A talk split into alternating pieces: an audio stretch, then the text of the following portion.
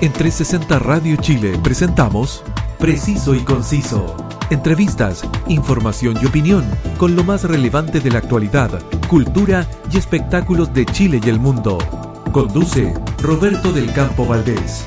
Preciso y Conciso por 360 Radio Chile. Actualidad en línea.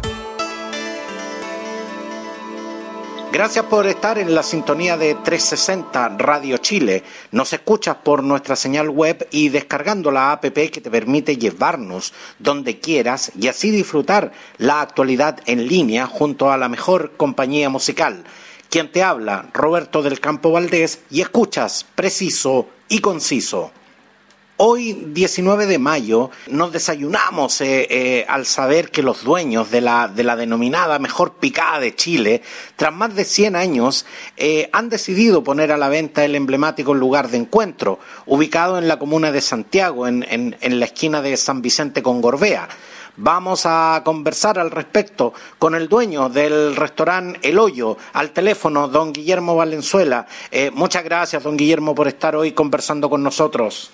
Encantado de conversar con ustedes, pues. Imagínense toda una historia que hay ahí, toda una vida, más de 100 años. No sé, pregúntenme ustedes qué desean saber, qué más se podría decir. A ver, lo primero que, que voy a preguntarle, don Guillermo, ¿usted está consciente que tiene a medio Chile eh, muerto de pena con este anuncio? Sí, claro, uno sí está consciente de toda la historia que tiene el negocio, y la historia familiar y la historia de toda la, de todo este país. Pues. Pero es que es tercera generación ya que viene. ¿ah? Este negocio fue inaugurado el año 1915 por mi abuelo y no hay relevo, entonces hemos conversado con los hermanos y hemos llegado hasta aquí. Y eso es la verdad las cosas. ¿Ustedes, eh, ¿Ustedes cuántos hermanos son? Son cuatro hermanos, por lo que tengo entendido. Sí, cuatro hermanos, tres hombres y una mujer. Don Guillermo, necesariamente la venta eh, de este de este local está eh, eh, va de la mano va de la mano justamente con el cierre del, del, local. Sí, correctamente, porque ya no, no hay relevo como le explicaba anteriormente y ya bueno hemos decidido con los hermanos después de mucho pensarlo y todo eso, lo demás, de que queremos vender, esa es la verdad las cosas que queremos vender. Y dígame una cosa, don Guillermo, eh, ¿qué va a pasar con la gente que, que trabaja con usted eh, hace varias décadas? Y, quiero preguntarle por, por su garzón más emblemático, que es don, don Enrique Marambio. el famoso Marambio. Sí, bueno, no, Marambio, muy agradecido del negocio, él siempre lo ha dicho, él tuvo una vida con nosotros, él tuvo la fortuna de, de trabajar con nosotros y de mantener su familia, criar sus hijos y un montón de cosas más que las tiene que decir él, ¿ves? Y, bueno, nosotros ya hemos decidido vender y bueno, y el día que se termine todo esto, bueno, hay que finiquitarlos como la ley manda, bueno, pagarle sus dueños servicio, todo lo demás, y bueno, veremos quién compra y, y si ellos los vuelven a contratar y si esto sigue así o no, pues no, no, no, eso es todo incierto. Don Guillermo, ¿y cuánto, cuánto plazo se, se han dado usted y sus hermanos para concretar justamente esta venta? O sea, yo creo que este año 2021 sí termina todo. Porque imagínense que todo esto empezó el 2019 con la revuelta esa que hubo en octubre, ¿no es cierto? Después lo aplicó el año 2020 la pandemia. Ahora 2021, bueno, ya lo están soltando un poco de eso. Y, el negocio sigue igual de bueno. ¿eh? Nosotros abrimos el jueves de la semana pasada. Trabajamos jueves, viernes, bueno, sábado y domingo las elecciones, lunes y martes y miércoles sí, ha estado el negocio todos estos días lleno. No, no hay problema, la verdad, las cosas. La verdad es que el negocio sigue siendo bueno, ¿eh? pero es una cuestión de edad. Don Guillermo, eh, justamente usted declaró que, que, en su vida usted ya, ya completó un ciclo con, con, el restaurante. Nosotros, eh, eh, cuando vamos a disfrutar de sus exquisiteces y su, y su legendario terremoto, vemos el producto de lo, que, de lo que usted y su gente hacen. Pero, pero ¿cuán demandante es eh, en, en, términos, en términos físicos y en términos, eh, y en términos mentales eh, la administración de un restaurante como este? Justamente, usted me ha hecho una muy buena pregunta porque nosotros como somos gente ya mayores, imagínese, de los hermanos que vamos quedando, con el que usted habla, Guillermo, que yo soy el menor de todos, que tengo 70 años. Entonces nosotros sabemos poco esto de computación, de todo esto. Entonces para nosotros eh, esto, imagínense que nosotros entramos, abrimos a las 8 de la mañana y cerramos a la hora del cierre, porque no, no sabemos trabajar de otra manera. Eh, lo, la cuestión de la computación no, no, nunca lo hemos podido aplicar bien, porque claro, no lo sabemos. Entonces, claro, uno tiene que estar presencialmente ahí todos los días porque, porque de hecho eh, nosotros disfrutamos de, de, todo lo que ustedes hacen, pero me imagino que para, para que toda esta maquinaria funcione hay toda una logística que, que, se tiene que seguir, hay que, hay que ir a comprar los productos, hay que, hay que tratar con proveedores y, un, y una trastienda que, que la verdad nosotros los clientes no, no vemos. Por eso, por eso realmente le he preguntado, o sea, esto, esto realmente es un trabajo eh, de sola sombra y, y, con la cantidad de, de, días que atiende el restaurante, la verdad es que pudiéramos decir que es prácticamente 24/7. Claro, tal como usted lo dice, yo tengo a mi hermano Benjamín que está encargado de ir a Nueva York diariamente y a Nueva York, para entrar a Nueva York hay que hacer fila, llegar a las 5 o 6 de la mañana para comprar allá, porque Nueva York realmente es el mejor punto de abasto, ¿eh? para comprar a buenos precios, cantidad fresca, buena, todo eso, y hay que estar ahí. Y bueno, y nosotros estamos ahí con mi otro hermano a cargo de la caja y de la cocina y de que la gente llegue y todo lo demás. Pues. Porque como digo, es un negocio que lo manejamos a la antigua, que tenemos que estar presencialmente todos los días ahí. Exactamente, y, además que el trabajo parte mucho antes de que el restaurante abra y, culmina, me imagino, mucho tiempo después también de que el restaurante cierra. Claro, justamente, como usted lo dice, una jornada así, porque uno empieza a trabajar a las 7 de la mañana y termina a trabajar, bueno, cuando los tiempos lo permiten, uno trabaja hasta las 23 horas y uno está ahí hasta las 24 horas que hacer caja y todo lo demás. Pues. Sí, claro, es verdad que eso es una jornada muy larga y muy agotadora y por tantos años. Pues. Don Guillermo, pero uno cuando ve esto desde fuera, uno dice, oye, qué espectacular debe ser tener un restaurante, eh, está siempre entrando dinero, eh, eh, cuando, cuando uno ve los restaurantes llenos antiguamente, uno siempre decía, oye, aquí, aquí, aquí puro entra, digamos. Pero, don Guillermo, ¿Cuándo fue la última vez que usted tomó vacaciones? Bueno, justamente, ah, yo me acuerdo que estuve una vez como 10 años sin salir de vacaciones. Como 10 años estuve ahí yo encerrado ahí y bueno, dije yo, esta cuestión tiene que salir adelante, adelante, adelante. Y después de 10 años sí tomé vacaciones y, pude salir. ¿ah? Pero restaurante es un negocio muy... Nosotros como somos a la antigua, es muy sacrificado, ¿eh? Eh, eh, de la mañana, como le decía, nosotros somos los que aprendemos y apagamos la luz. Y, y además que es un, es un negocio eh, tremendamente absorbente. Claro, absorbente porque uno pierde familia, pierde un poco de él crecer a sus hijos, pierde mucho de estar con la familia. Y todo eso, bueno, es un sacrificio, pero que al final recompensa porque nosotros, los hermanos, nos dan las cosas que nosotros nacimos, bueno, como usted sabe la, la historia, nosotros nacimos en el restaurante. Nacimos en el restaurante, fuimos criados ahí, y así como mi madre, nosotros hemos sido felices porque nos ha gustado el negocio, lo ha ido bien, hemos tenido una bonita familia, y más encima hemos ganado plata. Si no, tampoco los podemos quejar. Don Guillermo, eh, sabemos justamente eh, que muchos empresarios del, del rubro gastronómico eh, están viviendo duros momentos debido a la pandemia. ¿Cuánto les afectó económicamente esto al negocio? Y, y, este factor tuvo que ver con que, con que en este instante ustedes hoy quieran vender? Mire, sí tiene que ver algo, sí, por supuesto. ¿ah? Porque imagínense que nosotros estábamos acostumbrados a que los fuera bien y de repente el año 2020 hubo que cerrar obligatoriamente y bueno, nosotros tiramos a la gente a la cesantía, pero se le siguió pagando sus imposiciones como corresponde a la ley. Y bueno, sí, tuvimos que vender dos propiedades que hemos adquirido en nuestros tiempos de bonanza. Una propiedad en exposición y una propiedad en conferencia. Hubo que vender sí para poder seguir manteniendo todo esto. Porque nosotros nunca hemos dejado de pagar las contribuciones, las patentes y nuestras leyes laborales. Todo siempre ha estado al día. O sea, se, se pudiera decir que en este instante el, el restaurante El Hoyo está oreado y sacramentado. Sí, no, no, en esos sentidos, en cuanto de cuenta, está todo al día, ¿eh? Luz, agua, nunca se ha dejado de pagar nada. Sí, hubo un sacrificio, como le, expliqué anteriormente. Tuvimos que vender un par de propiedades, pues, pero estamos bien. Don Guillermo, eh, sin duda que el, que el trago símbolo del, del, hoyo es el, es el terremoto. Yo he escuchado a muchos eh, eh, adjudicarse la autoría de este trago, pero sáquenos, sáquenos ustedes la duda. ¿Cómo, ¿Cómo y cuándo se le ocurrió crear este, este verdadero emblema cultural de la, de la cultura huachaca chilena? A ver, mire, empezó por lo principal.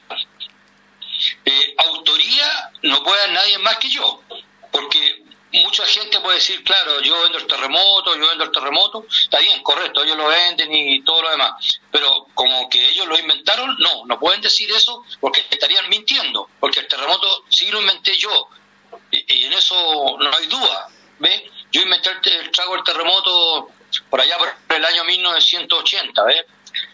y, y he sido yo nomás nada más, que la demás gente lo haya seguido vendiendo, la competencia nuestra, pero no, ellos no pueden decir que lo han inventado, porque ahí estarían mintiendo. Don Guillermo, ¿y cómo, y cómo se le ocurrió crear este, este trago? Bueno, este trago yo lo inventé, bueno, cuando era mucho más joven que lo que soy ahora, tendría unos 25, 30 años, y tenía una inquietud, como todo joven, quería hacer algo nuevo, usted sabe, esa edad, inventar, tenía un sueño, ¿ves? y el sueño mío era, bueno, como era de restaurante, yo inventar un trago bonito, así, como dijera yo, magnífico, así en un vaso grande, así con helado, con fruta, no sé cómo podría decirle yo. Y, ahí empecé a hacer varios inventos, ¿eh? Y dentro de los inventos que yo hice, me resultó el terremoto. Y ahí, bueno, ese es el trago que hoy en día se consume mayoritariamente. ¿Y cómo, ¿Y cómo se le ocurrió mezclar eh, eh, pipeño con, con, helado de piña? La verdad es que no, a mí, a, mí, a mí en lo personal no se me hubiese, no se me hubiese ocurrido nunca. ¿Por, por, ¿Por qué se le ocurrió esa mezcla, don Guillermo? No, es que esto empezó, bueno, claro, empecé probando primero helado de, frutilla, helado de, de otros helados que, que contenían leche, ¿ves? Entonces yo esto lo mezclaba con vino tinto, lo mezclaba con vino blanco y, se cortaban, se separaban. Pongamos el, el, helado de, de frutilla o de chirimoya que contienen leche, los combinaba con vino blanco o con vino tinto y al, y al rato de estar mezclado se separaban. Entonces se veía muy feo. Entonces hasta cuando llegué de combinar vino pipeño de allá de Chillán, blanco, con helado de frutilla, o sea, perdón, con helado de, mm, de piña en agua y ahí se hizo la mezcla perfecta. ¿Y usted alguna vez pensó que su trago iba realmente a convertirse en un símbolo? Eh, ¿alguna, vez, ¿Alguna vez logró dimensionar el alcance que tuvo su, su invención? No, yo creo que nunca. Yo creo que como todas las cosas cuando uno le inventa esto del terremoto, el helado pipeño con helado de piña, no, no, no, no, nunca, nunca lo pensé. ¿ah? Yo solamente era un sueño mío, nomás nada más una cosa bonita que yo decía, pero nunca pensé que podía llegar tan tan lejos. ¿ah? Inclusive cuando lo quise registrar no me lo permitieron. Pues. Cuando yo fui a la Linapi a registrar la marca del terremoto, hubo gente que se opuso a que yo lo hiciera. ¿Por qué, don Guillermo? Eh, más que nada, gente no diciendo que yo lo hayan inventado, ¿ah? Como le conté anteriormente, sino que solamente hay gente porque creyendo que yo voy a pensar que yo le voy a cobrar un derecho de autor, una cosa así, al adjudicarme yo la marca del terremoto. Entonces supusieron ellos cuando yo fui a, inscribirlo y bueno, y no se pudo. Entonces al final eh, INAPI lo declaró como una palabra genérica, terremoto, y todo llegó hasta ahí nomás, nada más. Pero de que yo inventé el terremoto, no hay duda. Don Guillermo, ¿y, y, por qué le puso el terremoto? De, de, todos los nombres que le podría haber puesto, ¿por qué le puso el terremoto? Porque este trago estuvo inventado antes del año 1985. Antes del terremoto del 85. Este claro, estaba inventado pero no tenía nombre.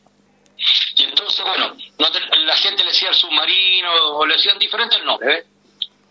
Y entonces justo llega el año 1985 que viene el terremoto y, lo prueba la diferente gente que está en el negocio y dicen, claro, este trago es un terremoto. Y de ahí quedó con el nombre del terremoto. Y hasta y hasta el día de hoy. Y además que eh, usted de verdad que no no solo no solo creó un trago sino que además generó todo un movimiento cultural con, con, este tema porque eh, yo yo creo que no hay frase más repetida en Chile que vamos a vamos a tomarnos un terremoto al hoyo. Eh, yo yo yo creo que, que, que, realmente eso generó generó toda una movida cultural digamos que, que, que hasta el día de hoy permanece que, y que de verdad sentimos que vamos a extrañar muchísimo don Guillermo Claro, porque justamente como usted lo dice, el terremoto desplazó los tragos que habían tradicionales en esos años, que era la piscola, el vino con frutilla, el borgoña, eh, este otro que se llamaba el vino con Coca-Cola, el tinto, ese que llamaban. El, jote. Claro, el terremoto desplazó todos esos tragos. Claro, el jote, exactamente. El terremoto desplazó todos esos tragos, ¿ves? Y el terremoto hoy en día es el rey de todos los tragos. Y yo creo que el trago más emblemático que tenemos en Chile es el terremoto. Exactamente, y además que, y además que el terremoto tiene la, la, gran particularidad eh, por sobre otros tragos más sofisticados, eh, eh, mucho, mucho más glamoroso, es que el terremoto es tan fácil de preparar que la verdad es que uno, uno, uno hoy día también lo prepara en su casa y es como, y es como un emblema ya para las fiestas patrias, como le digo, es realmente usted más allá de, más allá de crear un trago, usted generó toda una movida cultural con esto. Claro, y mire, y, algo muy fácil, es de las cosas simples de la vida, es de las cosas simples de la vida, sin complicarse mucho, ahí lo tiene usted, un terremoto. Exactamente. Mire qué fácil. Don Guillermo, una de las cosas que me, que me llamó profundamente la atención es que eh, la venta del restaurante está eh, amarrada a la, a la venta de la marca, la propiedad intelectual, recetas y la, y la propiedad física. A ver, en primer lugar, don Guillermo, ¿por qué usted no quiere, eh, usted ni sus hermanos quieren quedarse con nada? ¿Y, qué pasa si mañana le hacen una oferta solo por el terreno o, por el local? ¿Lo, ¿Lo, va a rechazar? No, eso está en manos de la gente que inmobiliario que está a cargo de eso. Son ellos más que nada los que van a decidir, bueno, si la oferta es conveniente, lógico que se va a aceptar. Pero si no, bueno, tenemos que seguir ahí un tiempo más, pues. Eso está por verse. Exactamente. Eh, quien está a cargo, a cargo de la venta es justamente la corredora de propiedades Century 21. Pero usted nos está diciendo que la, la idea fue de la corredora y no, no de ustedes. No, por supuesto que fue de nosotros. no O sea, todo esto no nadie lo ha obligado a nada. Es una cosa de voluntad propia. Pero bueno, es como le digo, todo es conversable. Todo es conversable. Oiga, eh, don Guillermo, y en, en, términos netamente de la venta, ¿cuánto, eh, cuánto en estos momentos, eh, cuánto es la superficie que tiene el, que tiene el terreno donde, donde está ubicado el local? Mira, el local aproximadamente ahí donde está ubicado tiene algo de 800 metros cuadrados, pero eso también va con una oficina que hay al frente de 200 metros cuadrados y un estacionamiento que hay para 50 vehículos aproximadamente, que son como 900 metros cuadrados. Eso más o menos a grandes rasgos. Don Guillermo, y una pregunta que, que, también me gustaría hacerle. Usted está muy cerca de lo que, de lo que conocemos como el barrio Meig, que es la, el, el, sector de Estación Central. También ustedes están casi en el límite entre, entre Santiago y Estación Central. ¿Cuánto, ¿Cuánto les ha afectado el creciente clima de violencia y sobre todo el aumento de la delincuencia en ese, en ese sector? Bueno, Estación Central nunca ha sido un barrio que se caracterice por, por lo tranquilo, ¿eh? pero más que nada es un barrio comercial. Si usted me dice que delincuencia, delincuencia en todos lados, pero más que nada Estación Central, donde estamos instalados nosotros, es un barrio comercial y, como tal, eh, la llegada de la colonia china, eso ha sido muy bueno, porque no ha sido malo, porque él lo ha tirado para arriba, ¿eh? Una casa que costaba antes 20 millones de pesos, hoy en día la colonia china paga 50 millones por eso. O sea, el barrio cada día va más para arriba, es más pujante, comercialmente. ¿eh? Mire qué interesante lo que, lo que usted nos cuenta, don Guillermo, porque en general quienes, quienes vemos este tema desde afuera, eh, claro, vemos, vemos cómo el barrio May crece, eh, vemos cómo, como muchas veces se, han dado enfrentamientos en el barrio May, pero usted me dice que a través de estos años usted, usted ha lidiado, ustedes han lidiado con eso en definitiva durante toda la historia del restaurante. Claro, correctamente, porque bueno, nunca ha sido un barrio, digamos, así como las Condes, ¿eh? un barrio siempre ha sido un barrio comercial, pero ahora más que nunca, ahora es un barrio muy comercial, muy muy fructífero, y como digo, como digo yo, la colonia china lo, ha hecho cada día más, más progresivo, cada día mejor. Es un barrio que usted llega a las 9 de la mañana y está lleno hasta las 9 de la noche está lleno, y todo el día vende, todo el día vende. Y, por supuesto, después de tanta venta, todos dan ganas de almorzar y dan ganas de ir a tomarse un terremoto ahí al, al, al, querido hoyo. Dígame una cosa, don Guillermo, como le decía al, al inicio de esta entrevista, eh, usted tiene hoy día a, a, medio Chile muerto muerto de pena por, por, por el tema de que se va a cerrar de que de que se va a cerrar el hoyo entre los cuales me, me incluyo yo entre los cuales me incluyo yo pues, don Guillermo si es que ustedes tienen platos tan espectaculares ahí eh, eh, esa famosa lengua ahí no yo le digo la cantidad de chistes que recibí cuando cuando, cuando dije que lo iba a entrevistar a usted por por el tema que hoy si a mí lo que más me gusta es la lengua en el hoyo no si eso, eso la, tuve que escuchar toda la tarde antes, antes de venir a entrevistarlo usted, don Guillermo, pero, pero el, el, hoyo eh, siempre fue un lugar especial, siempre, como le digo, fue un lugar de encuentro. ¿Cuál, cuál siente usted que, que fue la magia, que fue la mística que alimentó su restaurante todos estos años? Eh, mire, yo creo que fue la constancia, la familia, que hayamos estado siempre los hermanos ahí. Esto lo mantuvo muchos años mi madre, ¿eh? Doña Marta Herrera González. ¿eh? Ella estuvo ahí 60 años, mi mamá. Pensé que ella, mi mamá, recibió el negocio el año 1962 y estuvo hasta el año 1981, más o menos, estuvo ella. Tuvo más de 60 años a cargo del negocio, ¿ah? y ella mantuvo toda esta tradición, todo esto, ¿ah? que es muy bonito. Don Guillermo, siempre las picadas son, son lugares de encuentro de ese pueblo más humilde, de ese pueblo más sencillo, eh, de, ese pueblo más arraigado en, en, lo que es nuestra cultura.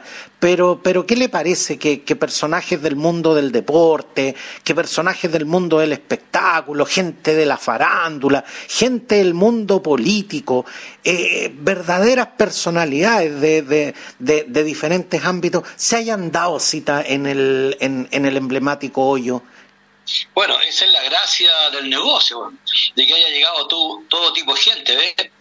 Llegaron políticos, famosos, de todo. Y esa fue la gracia, que fue muy democrático el negocio. Esa fue la gracia, claro, justamente como usted lo dice. ¿ah? Y el... No fue un negocio de nada de eso. Y una de las cosas que siempre me llamó, me llamó profundamente la atención, don Guillermo, es que la gran mayoría de las picadas de, de, los denominados eh, eh, eh, restaurantes populares, lugares de encuentro, las la, famosas picadas de la, de, la, de la escena capitalina. Una vez que empezaron a agarrar público, que empezaron a tener éxito, como que sucumbieron un poco a la tentación de empezar a subir los precios y llegó un momento en que ya no eran picadas, sino que ya eran precios de restaurante definitivamente y de restaurante caro en, en algunas ocasiones. Sin embargo, ustedes siempre se mantuvieron en una línea de precio, eh, manteniendo un flujo de público constante. ¿Por qué, por qué ustedes justamente no, no, no sucumbieron ante esa tentación? Claro, porque nosotros, bueno, como dije anteriormente, nosotros lo abastecemos de, de los ayudor, compramos carne de primera línea en los frigoríficos y compramos buenos precios, y como lo hacemos todos nosotros, no tenemos prácticamente muchos intermediarios, entonces podemos manejar unos buenos precios. Y bueno, y así lo hicimos y mantuvimos los precios más o menos muy razonables todos. Nunca caímos, claro, en la locura de los grandes precios, no, no, nunca lo hicimos. Exactamente, y eso, y eso se agradece bastante, don Guillermo, porque yo le digo, o sea, pucha que de repente cuesta, eh, eh, cuesta comer bien, cuesta comer rico, y sobre todo a un, a un, precio justo, sobre todo cuando uno quiere ir con la familia, todo. Y, y, ¿Y cuál siente don Guillermo que va a ser el plato que más la gente va a extrañar del hoyo? Bueno, la gente es muy fanática ya últimamente se ha vuelto muy fanática de este plato del centenario, ¿ah? que se inauguró cuando nosotros cumplimos 100 años en el negocio, que fue el 2010, eh, que se llama un plato que lleva pernil, arrollado, prieta, papas cocidas y que alcanza para 4, 5, 6 personas. Sí, el, plato centenario y el terremoto, por supuesto. No, no hay duda que en la mejor compañía. Y el plato centenario, eh, ¿es, cierto que está, que está ligado, la, la creación del plato, el, centenario, eh, está ligado también a la visita del, del, connotado chef Bourdain? Bueno, Antonio Bourdain fue lo máximo que hemos tenido en el negocio. ¿ah? Yo esto lo quiero destacar mucho. Yo ves que me preguntan sobre la historia del negocio, yo siempre digo Antonio Bourdain ha sido lo máximo, porque es un chef internacional que fue, bueno, ustedes saben que Paz Descansa, fue con nosotros cuando estuvo en Chile y él visitó Chile, de Arica Punta Arena, y dijo que el mejor restaurante de Chile era el restaurante El Hoyo. Pues él probó la lengua, él probó las prietas ya el terremoto, y bueno, y nosotros eh, en su programa que él tiene mundialmente, lo dejó como el mejor restaurante de Chile. Entonces eso para nosotros lo ha llenado de orgullo para siempre. ¿No? Y, es algo para que, me gustaría compartir con, con, nuestros auditores. Eh, eh, la, la, historia, la, historia, la verdad es que Antonio Bourdain cuando, cuando visitó en Chile fue lapidario. Eh, la verdad es que no, no nos hizo bolsa, o sea, con que no, no le gustó el pisco sour, no le gustaron las empanadas, no le gustó nada, pero cuando fue al hoyo, eh, salió hablando maravillas de la, de, la, de la comida chilena. Entonces, la verdad es que eh, es realmente, es realmente para que, para que ustedes se sientan, se sientan orgullosos, porque la verdad es que Antonio Bourdain era, era, era un chef de, de, categoría internacional y como les digo, o sea, fue eh, tremendamente exigente con todo lo que fue nuestra cultura culinaria pero en el hoyo salió, salió feliz. Entonces, la verdad es que, eh, como le digo, o sea, es una, una, historia realmente eh, digna de ser contada y, y, que estoy seguro que será recordada por generaciones también. Claro, sí, es cuestión de ver el video de él que todavía circula en YouTube, pues, donde él muestra realmente nuestro restaurante. Claro, y tal como dices tú, no le gustó el marisco, no le gustó los piures, no le gustaron las machas, no le gustó el ceviche, nada, y, y, lo destacó a nosotros. Eso es verdad, claro. Fue como el mejor negocio de Chile, Restaurante El Hoyo, en cual le cantó, destacó las prietas, el arrollado, el terremoto y el pernil. Don Guillermo, usted y sus hermanos, ya como lo mencionábamos, todos eh, eh, eh, hombres mayores, declararon que, no pudieron traspasar este legado. ¿Por qué siente que sus hijos no se motivaron por continuar esta tradición familiar que hoy alcanza 109 años? bueno, yo creo que ha sido por el sacrificio que uno tuvo. ¿ah? Yo, yo mis hijos, ellos me habían salir a mí en la mañana 8 de la mañana, 7 de la mañana, 9 de la mañana y volver en la noche. No, nunca me vieron en el día. Como decía yo, estos negocios son 24/7, todo, todo el día ahí. Entonces, muy poca vida de familia. Y quizás ellos lo que eso no quieren. Pues. Hoy en día, te sabe la juventud como hoy en día, diferente a lo que fue. Y bueno, que todos lo encuentran más cómodo, porque es una crítica también, ¿ves? Nosotros lo sacrificamos mucho por esto. Claro, para ellos más cómodo hoy en día. Además, me imagino ellos, ellos en este instante deben tener eh, eh, otras opciones profesionales también, muy distinto a lo que usted y sus hermanos tuvieron. Claro, justamente nosotros, claro. O sea, ellos en día han tenido más acceso a todo, a la universidad, a los estudios, esto mismo internet, todas estas cosas, que uno no las conoció. Sí, claro, justamente todo eso es un mundo nuevo. Y para nosotros, claro, fue más sacrificado. Don Guillermo Valenzuela, dueño del querido restaurante El Hoyo, quiero darle las gracias por, por compartirnos esta, esta sincera y amena charla y, y, déjeme decirle que, que, sentimos de verdad que se, nos, que se nos va un trozo de nuestra historia más popular. Pero obviamente eh, entendemos y empatizamos con, la con las necesidades de, de usted y sus hermanos. Gracias, don Guillermo, por, por tantos años de entregarnos no solo ricos platos y, un trago que, como le decía, ya, ya es parte de nuestra, de nuestra tradición, ya es parte de nuestra historia pero sobre todo, don Guillermo, por entregarnos eh, un lugar donde encontrarnos y donde reconocernos realmente como, como pueblo, como, como chilenos que somos. Muchas gracias eh, por estar hoy con nosotros, don Guillermo. Pero encantado, pues, encantado de haber conversado con ustedes, de haberlos saludado y de haber expresado mis sentimientos y toda mi historia. Y juego junto a mis hermanos. Yo de repente me junto con los hermanos y le digo yo, aquí hay, más de 200 años de historia. Pues. hay, hay como hartos años juntos, claro. Claro, pues si usted lo suma, oiga, somos como 250 años de vida que hay juntos aquí y que se pueden contar y relatarla, pero que una cosa muy simpática todo esto. ¿ah? Y bueno, como todo en la vida, pues, todo como empieza, termina. ¿Espera que, alguien tome, digamos, la, la, posta de esta, de esta tradición familiar? ¿Usted espera que, quien compre el restaurante El Hoyo continúe, eh, continúe manteniéndolo como restaurante? Pero por, supuesto, pero por supuesto, porque el negocio como negocio es bueno. Y hay errores que nosotros cometimos, Cámara el negocio siempre estuvo en la esquina ahí, San Vicente, esquina de Gorbea. Nunca nosotros inauguramos una sucursal, que perfectamente los nuevos dueños que lleguen pueden inaugurar sucursales en Las Condes, en Maipú, en La Florida o en Fuera de Santiago, donde les parezca, ¿ves? Porque el negocio da, porque el negocio no es malo, el negocio sigue siendo bueno. O sea, económica no se vende por la cuestión económica. Económicamente el negocio sigue siendo bueno, porque ahora, a pesar de que salimos recién de fase 1 y pasamos recién el jueves pasado a fase 2 y hemos tenido todos estos días, el negocio ha estado todos los días lleno. O sea, el negocio como negocio no es malo, sigue siendo bueno pero definitivamente es un desafío mantener eh, la tradición y sobre todo mantener la mística que ustedes han, le, han impreso durante todos estos años. Bueno, para eso yo lo voy a acompañar, para los nuevos dueños yo los acompañaría un tiempo, ¿ves? Yo, o sea, no le entregaría tampoco el negocio así nomás. Yo le diría, bueno, ¿sabes que yo con usted voy a estar aquí tres, cuatro, cinco meses? Cosa que ellos sigan más lo, lo que nosotros hacíamos, que no vayan a hacer cambios tan bruscos. Eh, definitivamente. Eh, muchas gracias, eh, don Guillermo Valenzuela, por, por, estar hoy con nosotros. Bueno, encantado de darlos saludado a todos y muchas felicidades para todos.